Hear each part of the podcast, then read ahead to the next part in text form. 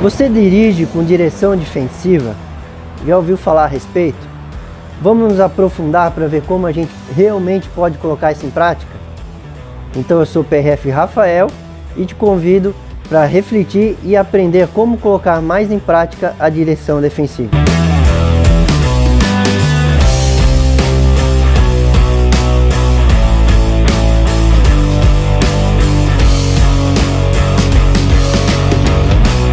Ao invés do termo direção defensiva, penso que um termo mais apropriado é direção preventiva, né? ou condução segura. Porque quando a gente está falando da nossa conduta preventiva, a gente não está simplesmente falando numa reação defensiva em relação a vários ataques que estamos recebendo no trânsito.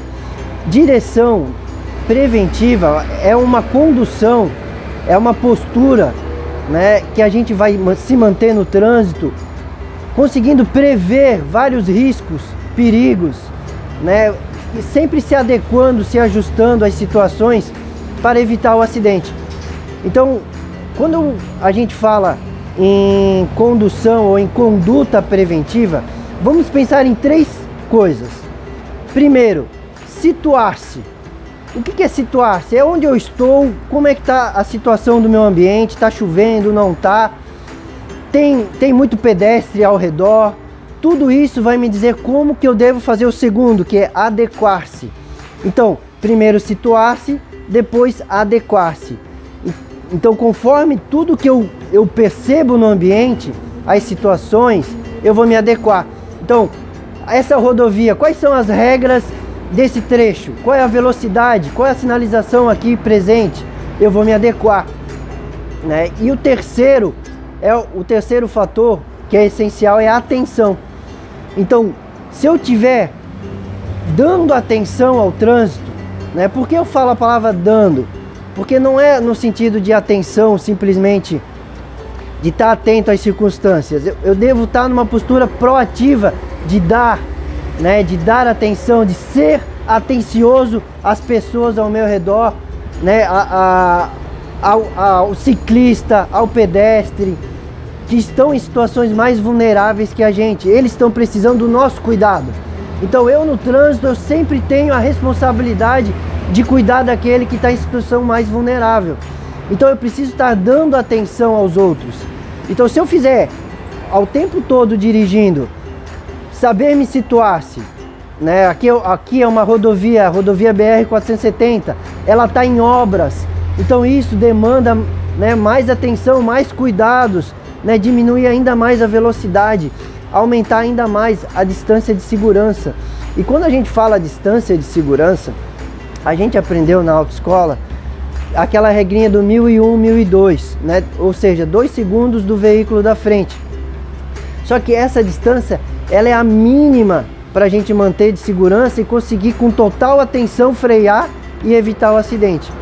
Mas a gente precisa considerar que ninguém consegue manter 100% a atenção no trânsito se concentrado. A gente sempre vai ter uma hora ou outra um desvio de atenção e a gente tem que considerar isso também no tempo de distância de segurança para o veículo da frente. Então, a gente precisa manter no mínimo 3 né, é, segundos de, de, de, de, distância de segurança. Né? Então, passou, o carro da frente passou num poste, eu conto 1001, 1002, 1003 e eu tenho que estar tá passando por aquele poste. Uma vez eu perguntei para um amigo meu oriental como que era ensinado lá no país dele, que é Taiwan, a, sobre a distância de segurança. E ele falou assim para mim que lá eles aprendem que a cada 10 km por hora é um veículo, a distância de um veículo, por exemplo, eu estou a 10 km por hora, eu vou estar tá um veículo de distância do veículo da frente. Né? No meio tem que ter essa distância de um veículo. Se eu estou a 80 km por hora, entre eu e o veículo da frente tem que caber oito carros na, entre nós. Né? Então assim, a cada 10 km um veículo de distância no meio. E realmente, se a gente fizer isso, a gente sempre vai estar tá dirigindo com tranquilidade. Porque para a gente dirigir com tranquilidade, a gente precisa ter visibilidade do veículo, né? Tudo que vai acontecer de imprevisível, se a gente tiver visibilidade, a gente vai conseguir ver com antecedência. e vai conseguir assim, com tranquilidade, frear e evitar o acidente.